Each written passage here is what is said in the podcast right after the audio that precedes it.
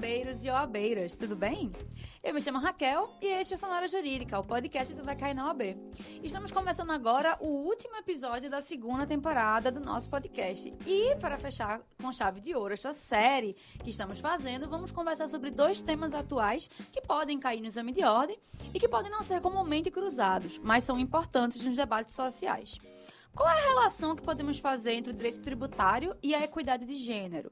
O que os movimentos de equidade, como o movimento feminista, por exemplo, têm conquistado nos últimos anos em relação aos direitos menos pensados, como o direito tributário? Claro que a gente nunca pensa no direito tributário, por exemplo, quando a gente pensa em equidade de gênero. Então vamos tentar relacionar um pouco esse, essas duas temáticas.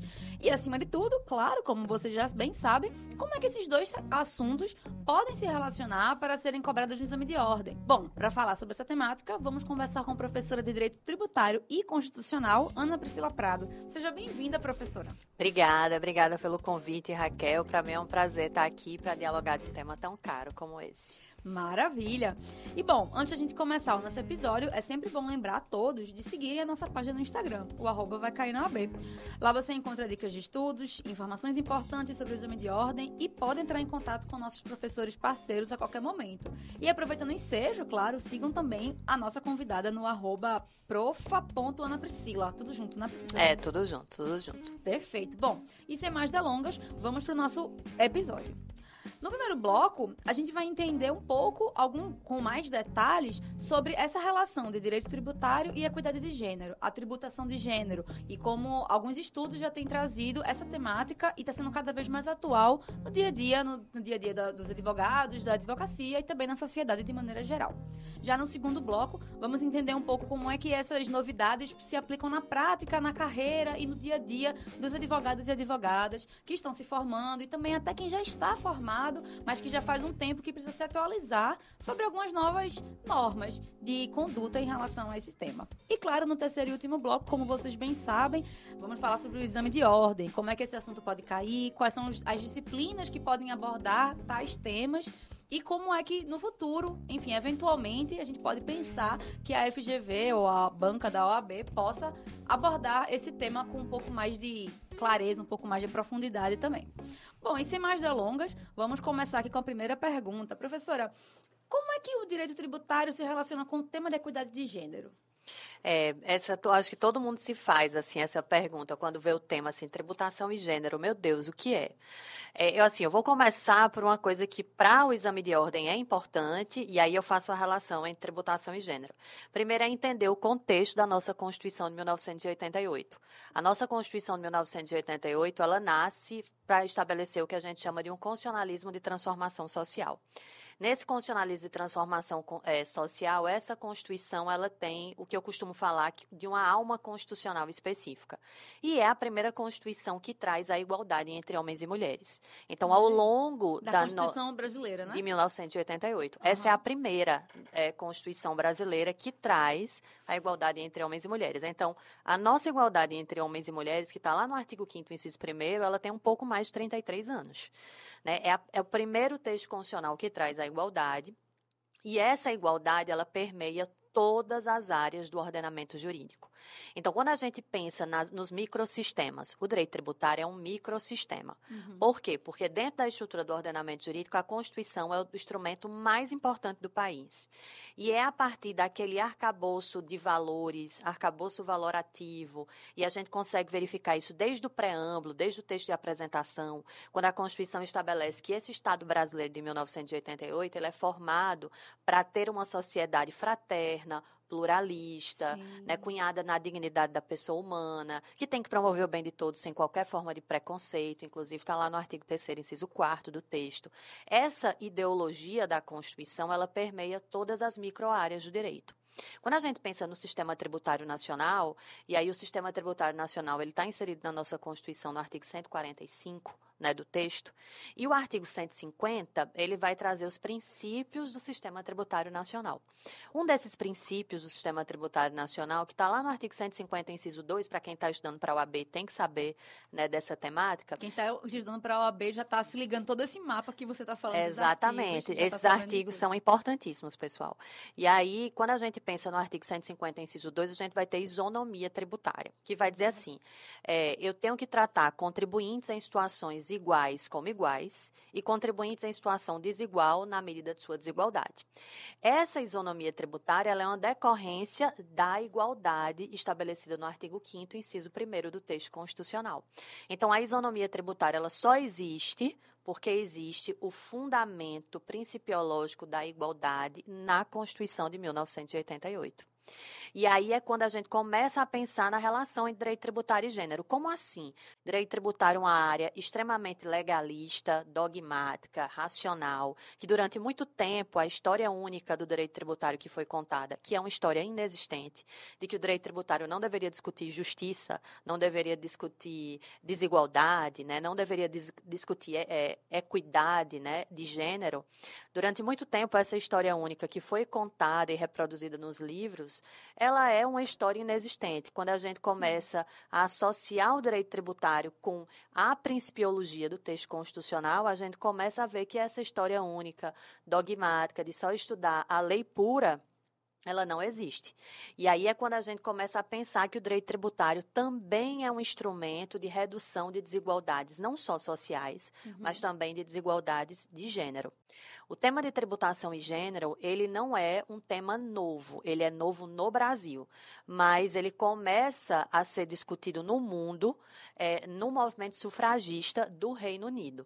Então, ali em 1908, por exemplo, as mulheres, a gente teve uma mulher muito importante chamada Dora de Montefiore. Antes dela, a gente teve uma outra mulher, que foi Millicent Fawcett, que na época que as mulheres queriam pleitear o direito ao voto, na primeira onda dos feminismos, Millicent Fawcett, ela entrega um baixo assinado ao parlamento inglês pedindo o direito de voto, mas isso não surte efeito. E aí, nessa época, no, no Reino Unido, mulheres casadas e solteiras pagavam imposto de renda. Mulheres solteiras, é, ricas, né, pagavam imposto de renda. Mulheres casadas tinham que fazer é, a, a, entrega dos bens, mas quem entregava a declaração era o seu marido.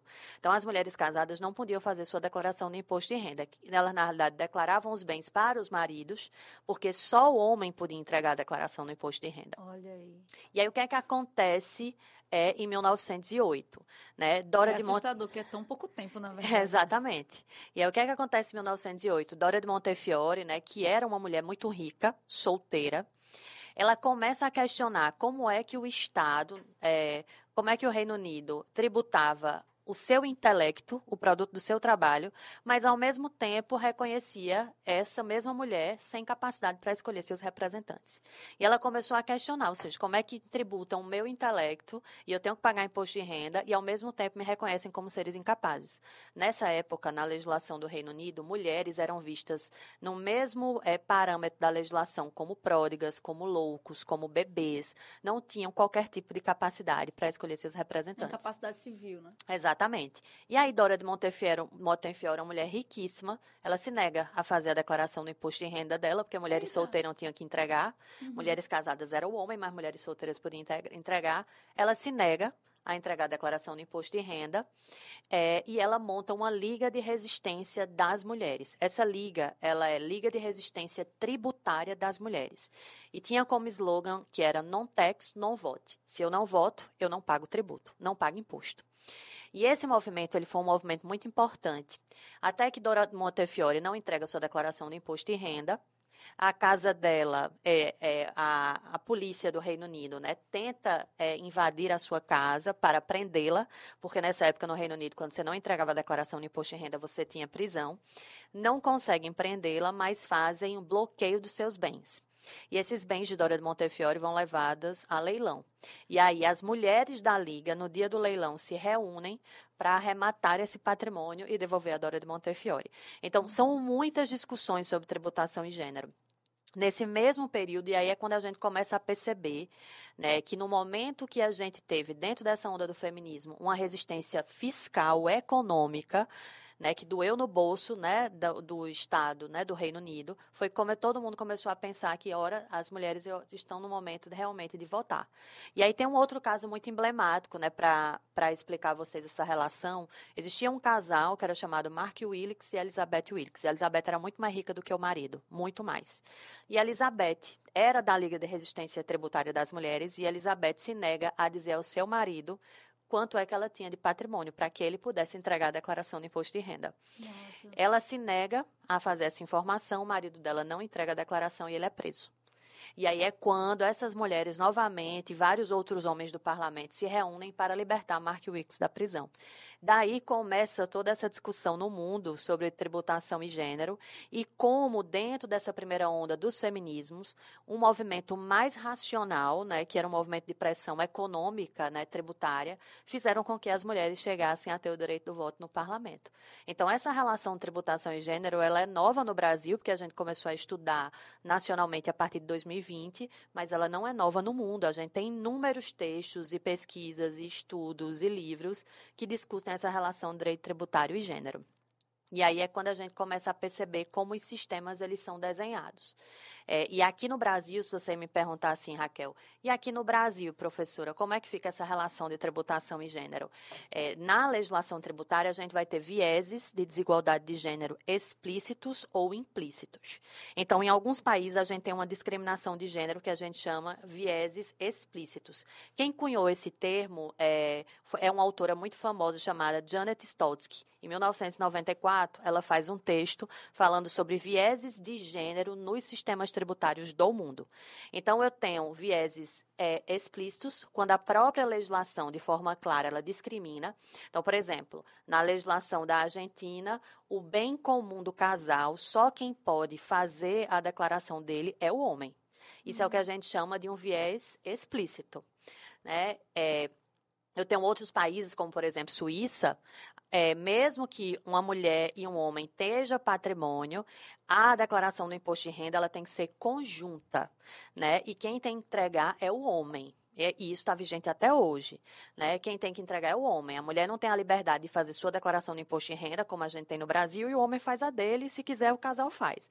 Então, existem o que a gente chama de vieses explícitos. No caso do Brasil, os nossos vieses, eles são implícitos.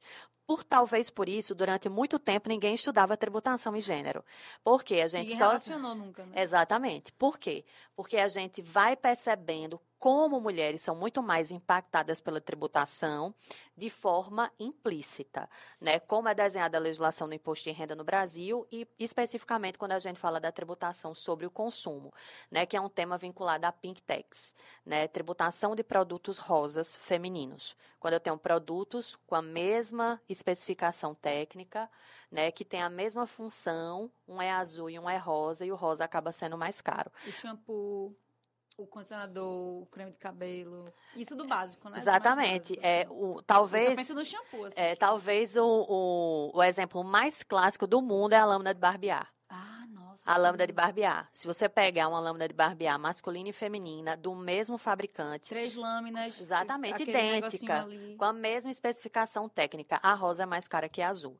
E, e, o, e o que é que isso impacta, professora? Porque na tributação sobre o consumo, né, e aí eu tenho dois impostos sobre o consumo, para quem estuda para o AB, estuda esses impostos, IPI e CMS.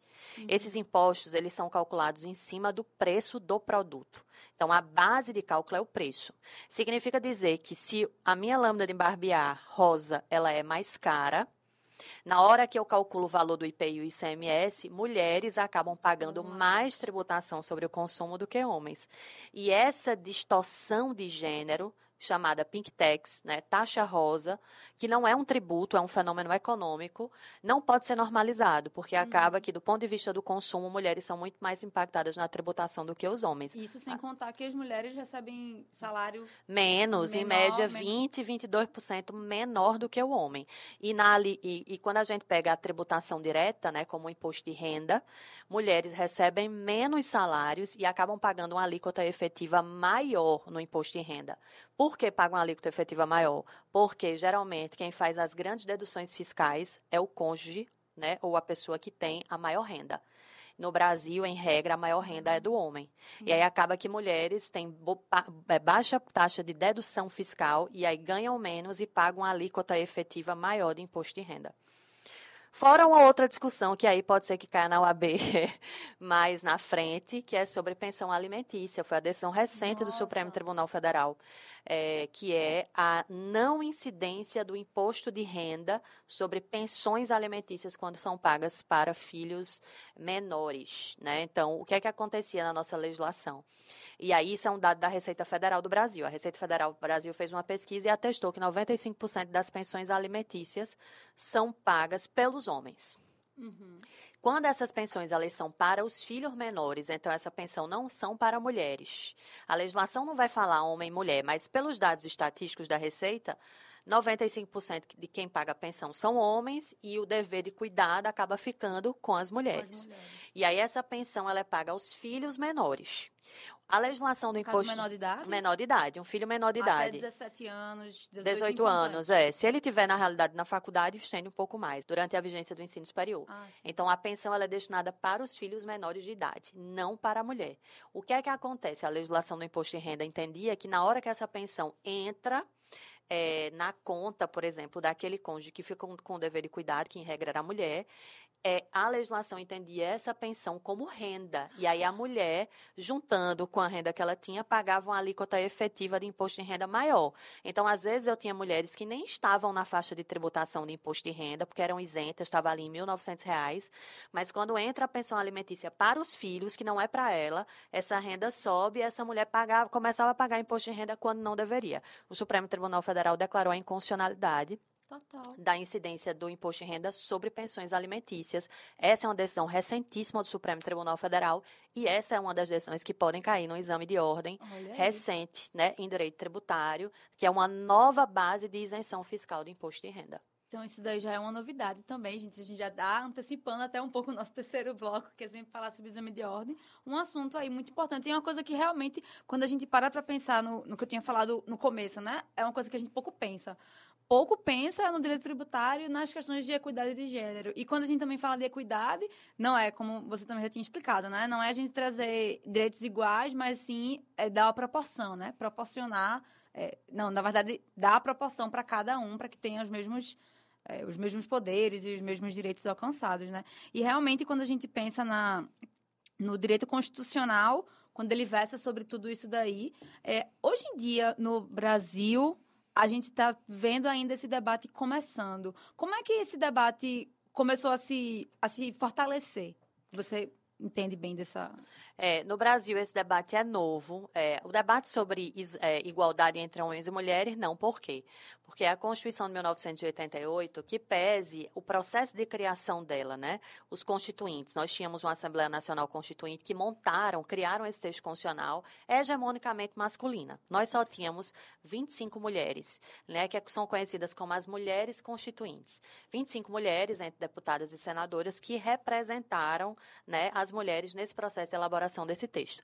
Só que essas 25 mulheres, elas foram muito importantes, porque é, elas fizeram um movimento nacional em 1987, que era assim o slogan, é, é, constituinte tem que ter palavra de mulher. E aí, quando é em março de 1987, logo depois que a Assembleia Nacional Constituinte para a criação desse texto foi montada, as mulheres entregaram uma carta, que é conhecida como a Carta das Mulheres Brasileiras. E nessa carta, as mulheres disseram o que é que queria nesse novo país que nasceria com essa nova Constituição em 1988. Então, foi quando apareceu pela primeira vez a isonomia no artigo 5 foi quando no artigo 7 a gente passa a ter, para quem está estudando para a OAB, é importante. No artigo 7 a gente passa a ter é, a obrigação do Estado de estabelecer políticas públicas para ingresso da mulher no mercado de trabalho. Né? A gente tem lá no artigo 7 19 e 20 do texto, o Estado ele tem que prover, por exemplo, creches, o município, para que mulheres consigam deixar os seus filhos, para que consigam trabalhar. É quando a gente tem a proteção à gestante, à gestação, né? que a mulher tem que ter uma garantia, sai de licença maternidade, tem que ter uma garantia de estabilidade de trabalho. Essa Constituição, no artigo 226, isso tudo é permeado pela isonomia entre homens e mulheres, por essa igualdade que surgiu em 88. Isso se espalha para todos os campos, né? Para todas, as áreas. Se a gente pegar direito civil, né, no artigo 226 da Constituição, que vai falar sobre família, uhum. em 1988 a gente extingue né, o pátrio poder. Porque antes de 1988 a gente tinha quem ditava as regras da família era o homem. Né? E aí a gente tinha o poder patriarcalista do homem na formação da família. Com a Constituição de 1988, quando as mulheres disseram nessa Carta das Mulheres, nós queremos igualdade de direitos e deveres. O debate sobre igualdade de homens e mulheres não é um debate que mulheres querem ser mais importantes como os homens, como muita gente, sem nenhum conhecimento e discussão de gênero, desvirtua o debate, principalmente no ambiente de redes sociais, sem nunca ter feito nenhum estudo sobre os feminismos, né? Uhum. Teoricamente falando. É, e, na realidade, o debate sobre igualdade é que homens e mulheres precisam ter direitos e deveres iguais nessa sociedade brasileira. E aí, quando a gente pega o artigo da família, ele foi completamente modificado à luz da igualdade. O artigo 226 né, da Constituição, ele vai trazer que a família é base do Estado e que é esse poder dentro da família, ele é um poder familiar, em igualdade de condições para homens e mulheres. E foi nesse mesmo artigo que se constrói a obrigação do Estado estabelecer uma política pública né, de intervenção contra a violência doméstica para mulheres. E aí, logo depois, a gente vai ter, né, logo depois de um bom tempo, políticas públicas de combate à violência doméstica, Lei Maria da Penha e tudo isso. E também a gente tem dentro desse mesmo artigo 226 que o planejamento familiar ele passa a ser uma decisão do núcleo familiar.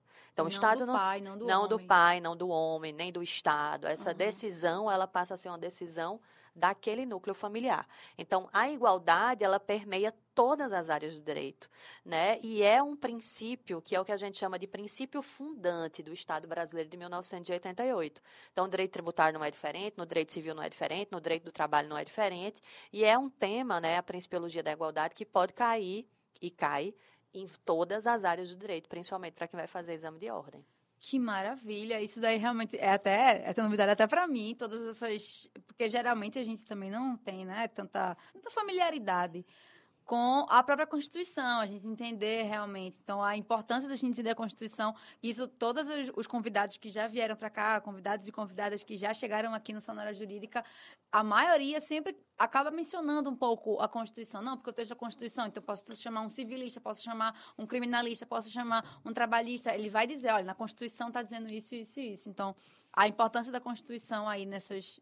É, porque né, é, essa Constituição de 1988 ela, ela tem um fenômeno que é a constitucionalização de todas as áreas do direito.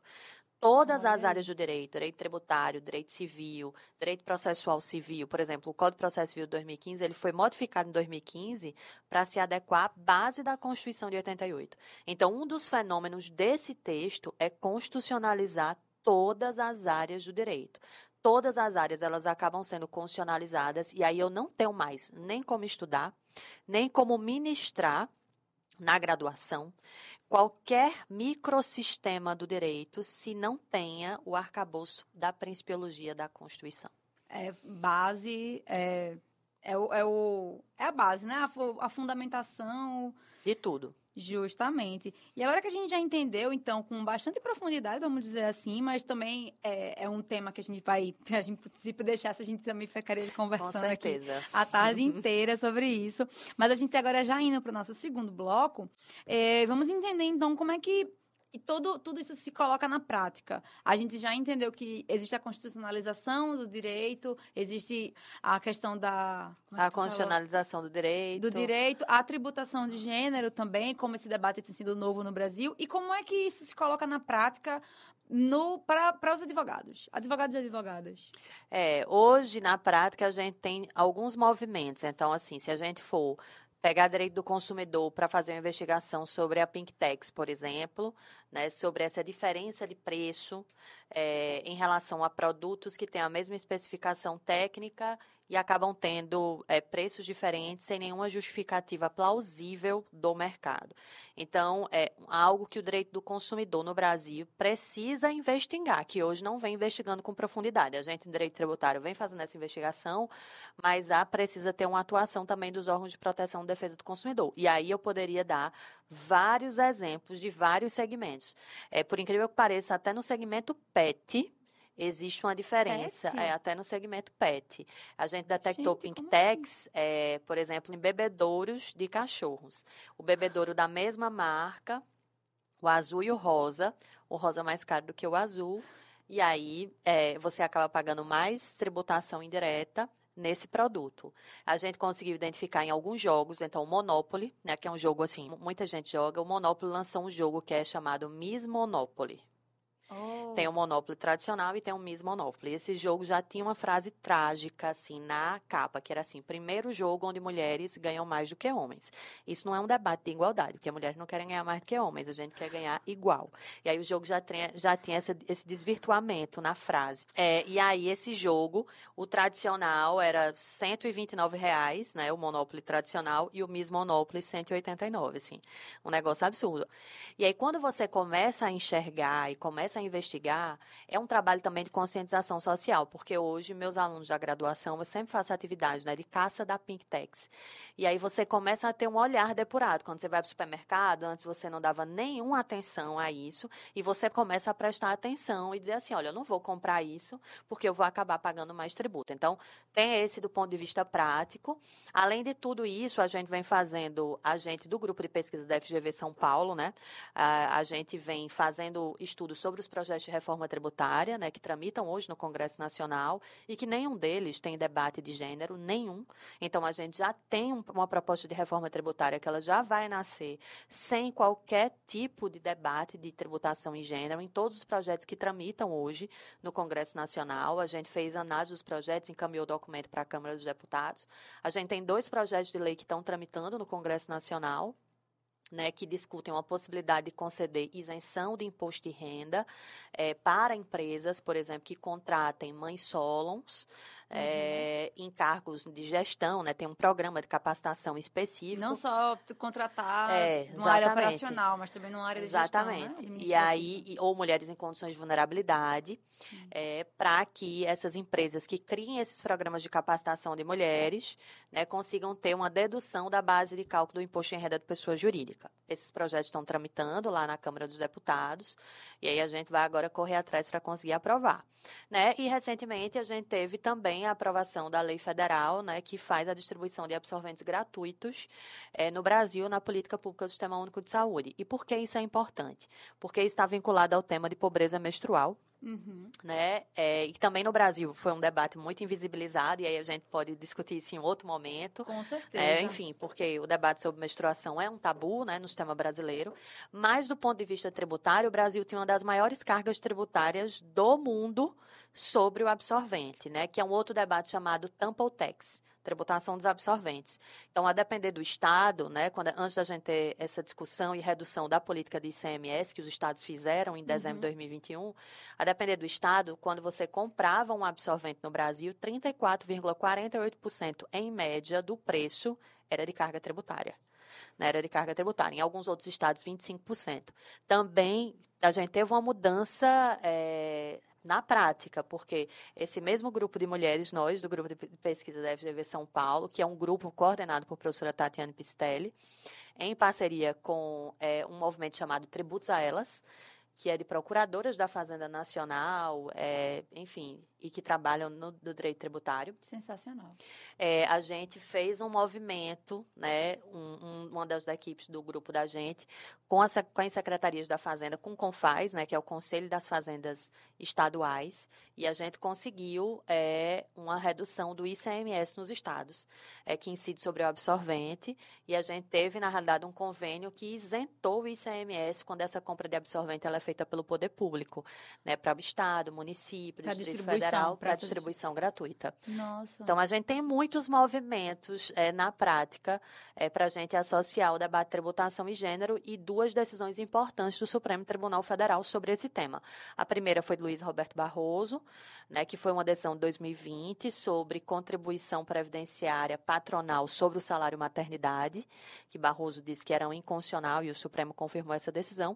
E a mais recente, a isenção do imposto de renda sobre pensão alimentícias para filhos menores. Que a gente já conversou sobre isso um pouco antes. Nossa, isso realmente é uma coisa que é constantemente, então, né? Os advogados e advogadas, tanto já sem é, jovens advogados, jovens quem já está no mercado. Há muito tempo, tem que estar tá sempre. Exatamente. Por procurando. quê? Porque isso também, do ponto de vista econômico, vai gerar impacto positivo para empresas, principalmente uhum. contribuição previdenciária, que é pago pelo patrão na licença maternidade, que o Supremo disse que é inconstitucional, é, no imposto de renda de, de sobre pensão alimentícia, porque isso pode gerar também ações de restituição de valores que foram pagos indevidamente. Então, além de ser temas para o exame de ordem, porque esses casos já foram pacificados, um em 2020 e outro em 2021, e a banca da FGV, né, ela vem mudando a diretriz estatística dos assuntos que cobram em direito tributário e vem cada vez mais também cobrando jurisprudência, por isso quem estuda para a OAB tem que estar antenado, porque são novas hipóteses de inconstitucionalidade de dois tributos que são importantes e fazem uhum. parte é, do edital, né, que são Sim. espécies tributárias também do ponto de vista econômico para a advocacia tributária, porque isso pode gerar ações e teses que podem dar lucro e rentabilidade para jovens advogados que estão iniciando na advocacia tributária ou para quem já está no ambiente da advocacia. Política de incentivo fiscal ela é muito importante. É, é, agora tem que saber como é feito e gerido o incentivo fiscal.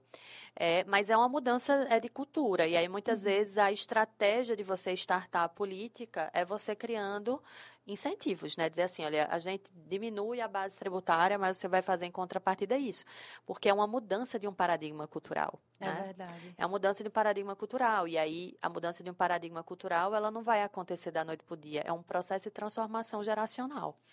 Quando a gente fala sobre essa questão de mudança de paradigma cultural, você falou agora, é, se a gente for pensar em outras perspectivas de gênero, não só a equidade de gênero no movimento feminista, mas também no movimento LGBTQIA+, por exemplo, e também existe esse tipo de esse tipo de movimento, também existem estudos sobre isso? Existe, inclusive no grupo da gente, gente é, quando a gente apresentou a reforma tributária, a gente discutiu muitos pontos que a gente ainda está em processo de investigação, porque o grupo é de 2020, mas a gente vem discutindo alguns temas relacionados relacionados a é, medicamentos, né, medicamentos hormonais, não uhum. só para mulheres, é, mas também mulheres trans, mulheres trans, mulheres trans transição, né? Homens é, trans também. É, exatamente. Então há toda uma discussão, né, que envolve também o movimento LGBTQIA+, o movimento negro. Sim. Por quê? Porque dentro dos estudos que a gente já fez, é, se mulheres pagam mais tributos do que homens, mulheres, mulheres brancas, né, pagam mais do que homens brancos e do que homens negros. É, só que mulheres negras acabam pagando muito mais tributo do que homens negros, homens brancos e mulheres brancas. Ou seja, dentro do debate de tributação e gênero, quem é mais afetada é mulheres e mulheres negras. E mulheres negras, que está dentro da interseccionalidade, né? Entre Exatamente. Negro, a questão da equidade de gênero. Isso daí dá para a gente conversar por uns 30 horas de, de episódio, Exatamente. se deixar. Porque realmente é, tem muito pano para manga aí.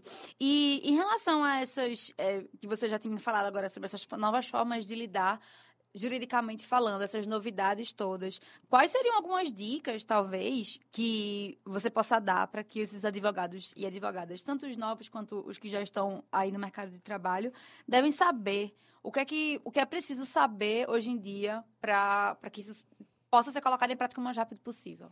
Estudar gênero. Eu digo sempre assim, estudar gênero, estudar gênero é uma coisa básica para a sociedade. Assim. Não há nenhuma possibilidade hoje.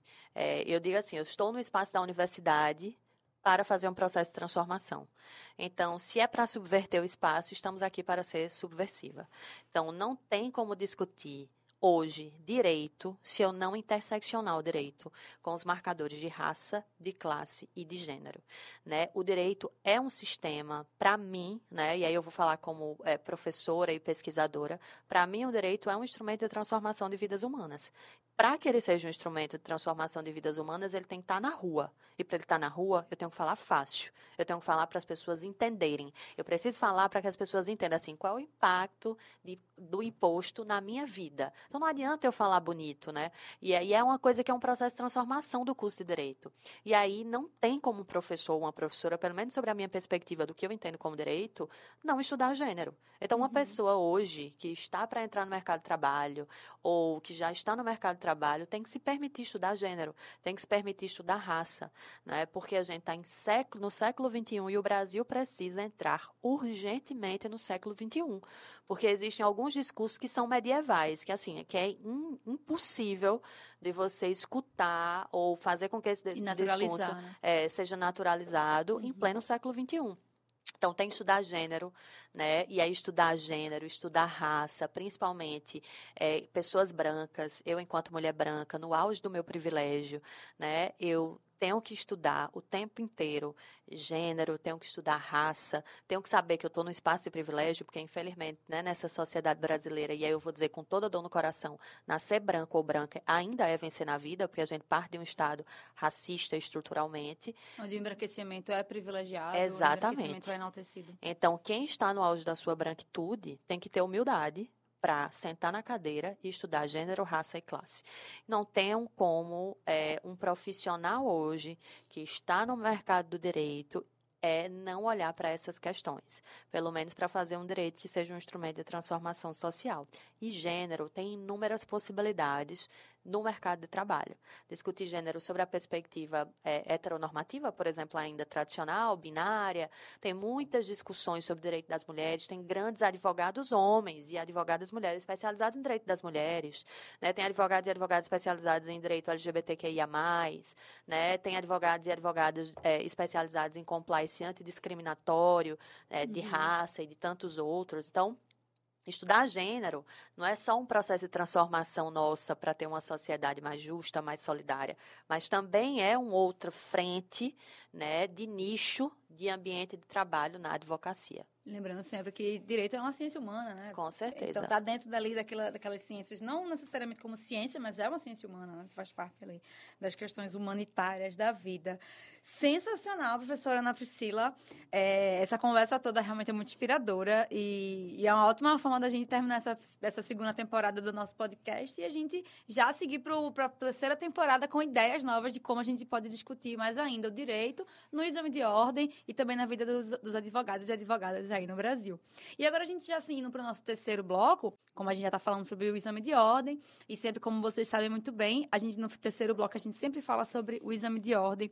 Como você já tinha falado agora de algumas novidades. Quais seriam outras novidades que podem eventualmente cair? Vamos pensar agora. É, ou na segunda fase do 35, que já está agora para o dia 28 de agosto, para o finalzinho desse mês, quando o episódio vai sair, ele ainda não vai ter acontecido, ou até mesmo para o 36, né, para o ano que vem, para o 37 e para o 38.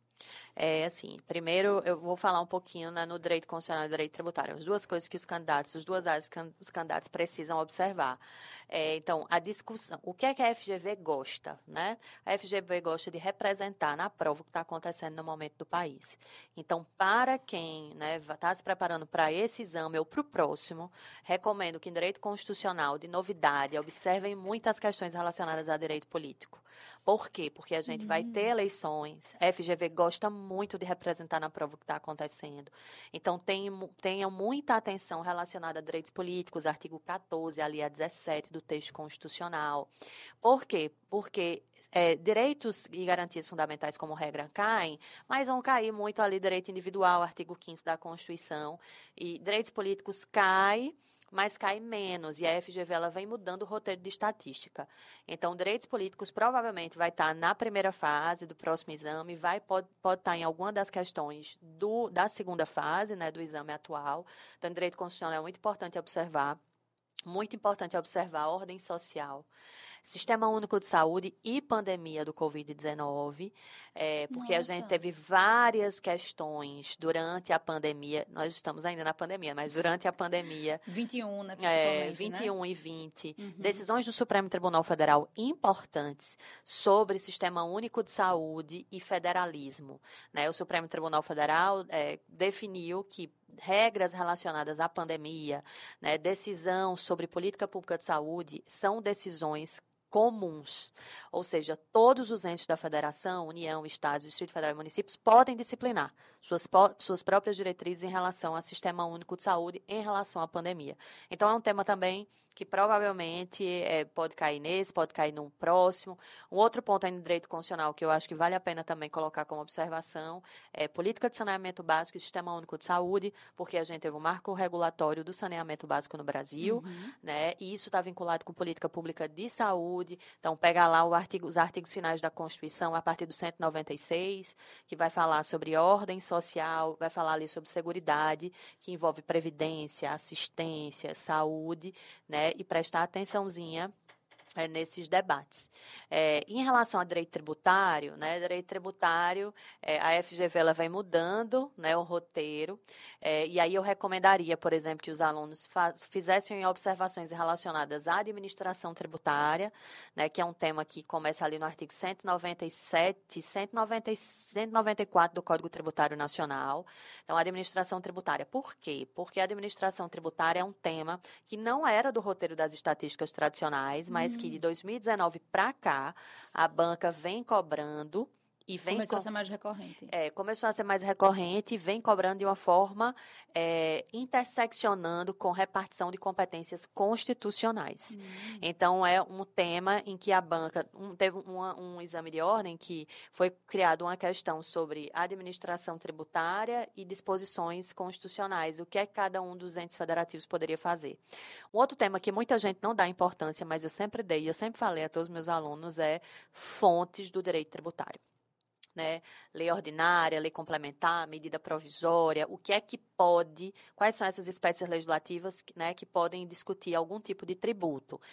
E associar esse debate de fontes com federação, que é um tema de direito constitucional.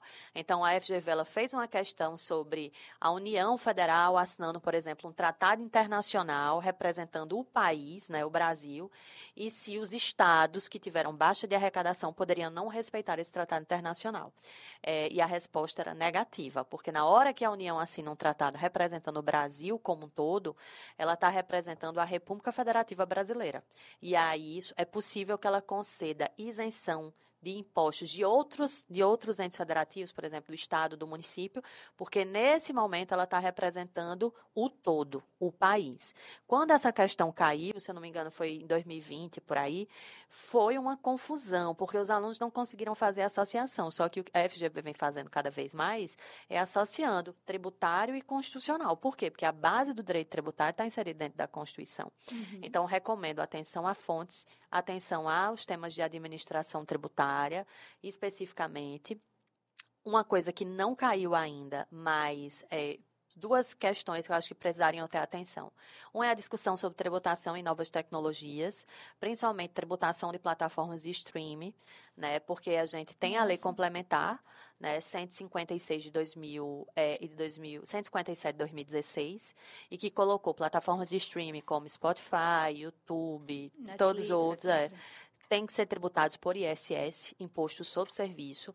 Então, a gente não teve nenhuma questão sobre essa, mas a gente tem uma lei complementar regulamentando. Então, toda nova prova eu digo, olha, fica atento, porque não cair pode cair a qualquer momento. Verdade. E um outro ponto, né, pra, de novidades que não caiu e pode cair a qualquer momento, é sobre imunidade tributária da música brasileira, que é, é artigo 150 da Constituição, inciso 6, a linha E. Né, a gente teve a mudança, né, a, a, conhecida como a PEC da música brasileira, né, que depois se transformou numa imunidade da música no Brasil. Então, artistas brasileiros, né, cantores brasileiros, intérpretes brasileiros que produzem música no Brasil, é, é, e, são, e são músicas nacionais, tem direito à imunidade tributária do pagamento, especificamente ali de impostos. Uhum. Então, esse tema não caiu ainda, mas é, a gente vem apostando, né, eu e outros professores que cairão em breve.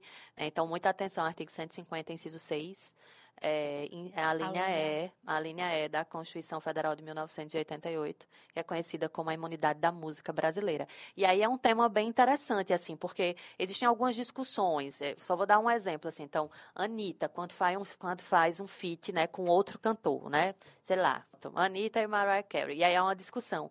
Por exemplo, Anitta é uma artista brasileira ela canta música brasileira, é uma intérprete brasileira. Ela tem, nesses feats de grandes repercussões, a produção dela tem imunidade da música ou não, quando ela hum. intersecciona com outros artistas. Se for produzida dentro do Brasil, há sim a imunidade tributária. Inclusive, sobre esse tema, a gente teve um debate em relação à música dela, Girl From Rio. É, é se essa música né, que é uma música brasileira, uhum. né, de um artista brasileira, de um intérprete brasileiro, que foi produzida no Brasil, se, como ela canta, né, o trecho em inglês, se esse feat, por exemplo, ela tinha direito a não pagar impostos, né, na produção é, do Girl for Rio no Brasil, e, na, e foi concedida a ela que ela tinha direito à imunidade tributária. Então, esse tema não caiu na prova, mas ele está previsto na Constituição, a imunidade da música, e aí são muitos debates interessantes e provavelmente pode cair, então tem ficar atento aí a 150 da Constituição. É, a gente até fez uma vez um episódio sobre proteção pro, intelectual. Propriedade intelectual, exatamente, plágio, exatamente. e falar sobre cantores e artistas também que têm essa proteção em relação a isso. É, e agora a gente é, ainda falando sobre o exame de ordem, você falou agora sobre esses assuntos, eles podem cair, geralmente, quando são assuntos mais gerais, assim, mais variados, eles geralmente caem na primeira fase, como questões, como algum caso. E se, ele, se esse assunto, tributação de gênero, é, caísse na segunda fase, seja inconstitucional, seja em direito tributário, como é que essa peça poderia ser, poderia ser trabalhada, por exemplo? Na realidade, As peças, é, no caso, né? É, esse tema de é, igualdade de tributação e gênero ou, não, ou isonomia é, pode cair numa questão, pode cair numa peça, em tanto em direito tributário quanto em direito constitucional, porque o debate vai ser o debate que a gente chama de mérito, né, de fundamento da peça. Então, poderia cair, por exemplo, direito constitucional numa ação direta de inconstitucionalidade, né, hum, no ADI, né, ADI. os alunos elaborarem um ADI que envolvesse esse tema, inclusive porque no Supremo Tribunal Federal essas duas decisões, uma foi numa ação direta de inconstitucionalidade e o outro foi no recurso extraordinário. Então, a gente tanto pode ter um recurso extraordinário, por exemplo, em direito constitucional, debatendo esse tema, ou poderia ter uma ação direta de inconstitucionalidade, debatendo esse tema. Em direito tributário, nunca caía um recurso extraordinário. Poderia ser uma peça de segunda fase, porque os recursos constitucionais constam no edital da OAB. Então, de repente, poderia ter uma questão que discutisse é, uma, uma lei do Estado, por exemplo, que violava a Constituição, é, sobre um assunto que o Supremo já definiu, né, por exemplo, sobre incidência de imposto em renda de pensões alimentícias. Vamos pensar nessa situação. O Supremo decidiu que não pode ter incidência de imposto em renda sobre pensões alimentícias. De repente, tem um Estado no Brasil que faz uma lei estadual determinando a retenção da imposto de renda, do imposto de renda sobre pensões alimentícias de servidores públicos dos estados, Olha. contra a decisão do Supremo. E aí essa, por exemplo, essa lei estadual, ela pode ser arguída a inconstitucionalidade dela, porque viola princípios constitucionais, numa ação direta de inconstitucionalidade no Estado. Então, a OAB, inclusive, pode criar essa questãozinha. E aí diz, por exemplo, que o Tribunal de Justiça daquele Estado declarou a norma constitucional, que é contrária à decisão do Supremo. Qual é a peça que se faz, se for em direito tributário ou em direito constitucional, a peça é recurso extraordinário para levar para o Supremo. Então, poderia cair, né, para você construir um recurso extraordinário, que pode ser inconstitucional ou pode ser em tributário, mas como esse assunto é mais relacionado a tributário, e aí em direito tributário, que nunca caiu uma peça de recurso extraordinário, nunca caiu por um recurso exemplo. especial, uhum. fazer um recurso extraordinário para levar discussão para o Supremo Tribunal Federal, reafirmando a decisão que o Supremo já tinha dado anteriormente, né, sobre ou em direito constitucional poderia ser uma reclamação constitucional. O tema já é pacificado no Supremo, tem uma autoridade no estado ou no município que não cumpre essa decisão do Supremo Tribunal Federal, né? E se eu quero reafirmar a competência do Supremo, reclamação constitucional, né? Que seria a peça de segunda fase. É, e, e aí, Raquel, é, eu sou professora das duas disciplinas, né? Tributário e constitucional. Então, óbvio que para mim é muito mais fácil fazer associações. Mas muita gente que dá aula para a segunda fase da OAB em tributário, eu tenho um grande amigo que dá, e eu até gravo a parte de controle para ele. É, uma das maiores dificuldades dos alunos, em regra, é quando você está se preparando para uma segunda fase em direito tributário, os alunos acham que só tem que estudar aquilo ali e que não pode cair absolutamente nada de direito constitucional. O que é um grande equívoco, porque a base do sistema tributário nacional está na Constituição. Hum. Então, se eu pegar estatisticamente no exame de ordem, na segunda fase de direito tributário, a peça que mais caiu saiu é um mandado de segurança. Uhum. Essa é a peça. E mandado de segurança não é uma peça tributária, é um remédio constitucional. É um remédio constitucional. Então, tem que fazer sempre associações entre as duas disciplinas. Até porque também a interdisciplinaridade está na base da, do edital, na base da, da, da, forma que a FGV sempre Exatamente. elabora as questões Exatamente. e as provas, né? Exatamente. É muito rico mesmo tudo isso. Estamos chegando, gente, agora, já no final do nosso último episódio da segunda temporada do Sonora Jurídica, o podcast do Vai Cair na OAB. Antes da gente finalizar realmente, queria agradecer mais uma vez a professora Ana Priscila Prado pela sua participação aqui. Professora, obrigada pela disponibilidade de estar aqui e também de falar sobre esse assunto que você realmente falou de forma tão rica e tão aprofundada, que a gente realmente vai enriquecer muitos, muitos estudantes aí que estão se preparando, os nossos OABeiros de plantão. Obrigada, professora. Obrigada, eu estou sempre à disposição para o que vocês precisarem, né? Tiverem aí estudando, escutando, só é mandar um direct lá no Instagram, que eu sou super acessível. E Raquel, estou sempre à disposição porque o Sonora precisar. Maravilha. E antes da gente também se despedir aqui dessa temporada e dar uma pausazinha de algumas semanas para a gente poder voltar para próximo para a próxima temporada do Sonora, queria que você a, você professora desse alguma dica final para esses OABeiros que estão se preparando. Pode ser uma dica geral, pode ser uma frase que você ouviu e que motivou você a, a fazer o seu exame de ordem. Qual o que você diria para esses OABeiros de plantão que estão se preparando para o exame de ordem? Eu vou dizer o que eu digo sempre, assim, a prova da UAB é meramente uma prova. É, isso é muito importante porque a gente tem um processo de adoecimento mental muito grande é, nesse processo de preparação, né, pela pressão. É toda uma pressão social, né? É uma pressão da família, é uma pressão de você com você mesma, né? É uma pressão de trabalho. E aí, muitas vezes, é, para quem está se preparando para a OAB, eu já passei por isso, né? Já faz um bom tempo, né, minha gente? Foi em 2007, eu fiz CESP ainda, não, não era nem FGV, já faz um tempo. É um dia né? aí, foi um dia aí. É, mas muitas vezes a gente acha que não passar na OAB de primeira significa dizer que você não sabe ou que você não tem, não será bem sucedido profissionalmente. E isso é um grande equívoco. A prova da UAB é um rito de passagem na nossa vida. Então, para quem está estudando, minha gente, eu digo isso para quem já me escutou em algum lugar, eu sempre falo isso. Assim, a prova da UAB, ela é uma prova. Ela não vai definir se você vai ter sucesso ou insucesso profissional. Eu conheço milhares de alunos né, que não passaram de primeira e são super bem sucedidos. Cada um vai estar tá num tempo de rotação da vida que tem que acontecer. Então, se for o seu momento de passar, você vai passar. Óbvio que para isso você vai precisar estudar. Não se auto-sabotem, né? Porque também tem um processo de sabotagem, principalmente para quem está nessa fase estudar para a segunda fase. Ah, eu vou estudar apenas as peças que caem na estatística. Não, eu tenho que treinar todas as peças que estão no edital. Né? Aquelas que caem na estatística têm uma probabilidade maior, mas a FGV ela vem mudando constantemente o direcionamento. Então não se auto-sabotem, treinem todas as peças encarem dentro da leveza que é possível que a prova da UAB é meramente uma prova.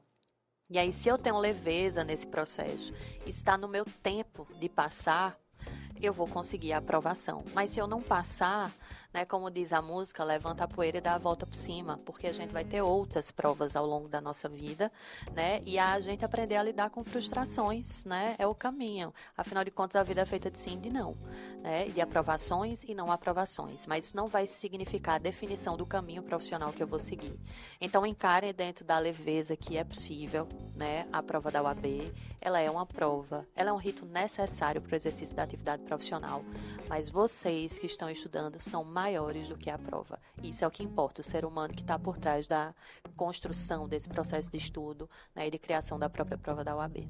Maravilha. Agora, com essas palavras, a gente está realmente chegando ao fim desse episódio. Obrigada a você também, ao Abeiro ou Abeira, que nos ouviu até aqui, até o final. E continuem ligados no Vai Cair na OAB, no arroba Vai Cair na OAB pelo Instagram, para acompanhar mais dicas e informações sobre o exame de ordem. E também, como a professora também bem falou, acompanhe também o seu é, Instagram no arroba profa. Ponta, né, Priscila? É difícil mesmo, minha gente. Tem dois N's, tem PRI, SC, YLLA.